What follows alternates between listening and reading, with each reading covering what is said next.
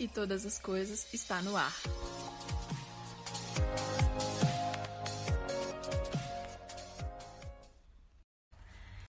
E aí, galera, beleza? Tudo bem com vocês?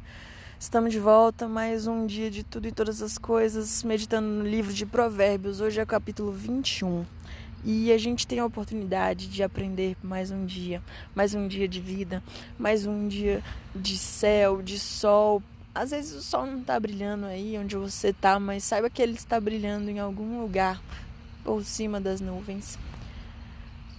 As pessoas estão acordando, se organizando para o seu dia, as pessoas estão caminhando, fazendo suas atividades e você está aqui agora, ouvindo essa palavra.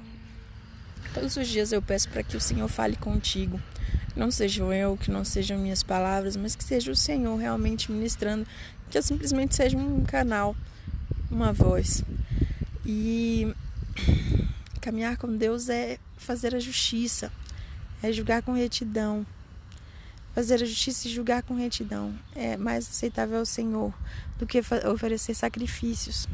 Sabe, não sei se vocês já ouviram essa frase: misericórdia quer e não sacrifícios.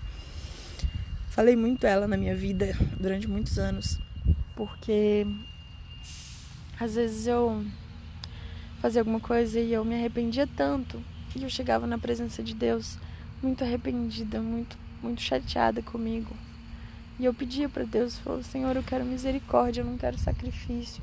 Eu quero viver uma vida conforme a tua vontade, eu não quero ter que ficar, sabe, o tempo inteiro ali chorando por causa dos meus pecados. Não que isso seja errado, é importante chorar por causa dos seus pecados, sofrer por causa deles, se arrepender deles. Mas eu quero viver uma vida perto de ti, ao ponto de viver em santidade. Era esse o meu pensamento. E quando a gente tem essa vontade de viver assim os nossos planos, nós nos esforçamos por ele. E quando nós nos esforçamos por ele, nós somos conduzidos à fartura. Enquanto que aquele que tem muita pressa, aquele que busca fazer seu próprio querer, que é ansioso, ele acaba sendo levado à pobreza. Ele não consegue enxergar uma possibilidade de, de viver de uma maneira que não seja em abundância. Sempre tem escassez e viver em escassez é muito triste. Seja escassez financeira, seja escassez é, de, de sabedoria, seja escassez de amor, de alegria. É horrível. Nós não fomos chamados para viver em escassez. Mas quem busca os prazeres acaba na, na pobreza. Quem ama o vinho e a vida boa nunca vai ficar rico. Por quê? Porque essa pessoa está desperdiçando os recursos dela, tanto financeiros quanto de tempo, quanto de energia, em coisas que não vão edificá-la. Por quê? Porque ela está procurando prazer próprio, está procurando só ficar realmente bebendo, se divertindo, fazendo coisa, em farra, em festa.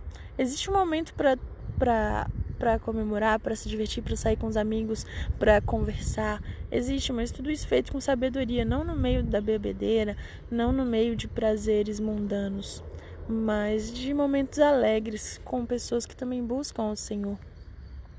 Enquanto na casa do sábio tem tesouros preciosos, para o suficiente para viver, sabe? Aquilo que não falta. O tolo, ele desperdiça o que tem, ele gasta sem se organizar, ele gasta com coisas que são fúteis e quando ele vai olhar, ele não está investindo no lugar certo, ele perdeu, ele desperdiçou. Quanto vale o seu dinheiro? Quanto vale uma hora do seu trabalho? Quanto vale aquilo que você recebe? Realmente compensa você jogar isso fora? Agir como se não valesse nada? São horas da sua vida, talvez um dia inteiro, talvez 30 dias no mês você trabalhe, talvez você se esforce tanto para gastar com o que não deveria. Quando na verdade a gente pode viver com o que é suficiente ter até tesouros. Quem segue a justiça e a bondade encontra a vida, a justiça e a honra, enquanto aquele que não só se perde. O preguiçoso, ele morre desejando as coisas, porque as suas mãos se recusam a trabalhar, sabe? Você tem vontade de ter alguma coisa? Você sonha em viajar, você sonha em ter uma casa, um carro, sonha em fazer coisas nessa terra, de realmente coisas que precisam de recursos financeiros. Então trabalhe para isso. Corra atrás disso, busque a provisão para conseguir realizar essas coisas. Não fica desejando, não. Não morre desejando, não. Você não foi chamado para viver desse jeito. Você foi chamado para ser justo, para dar com generosidade, para viver uma vida diferente. A gente tem que preparar, sabe?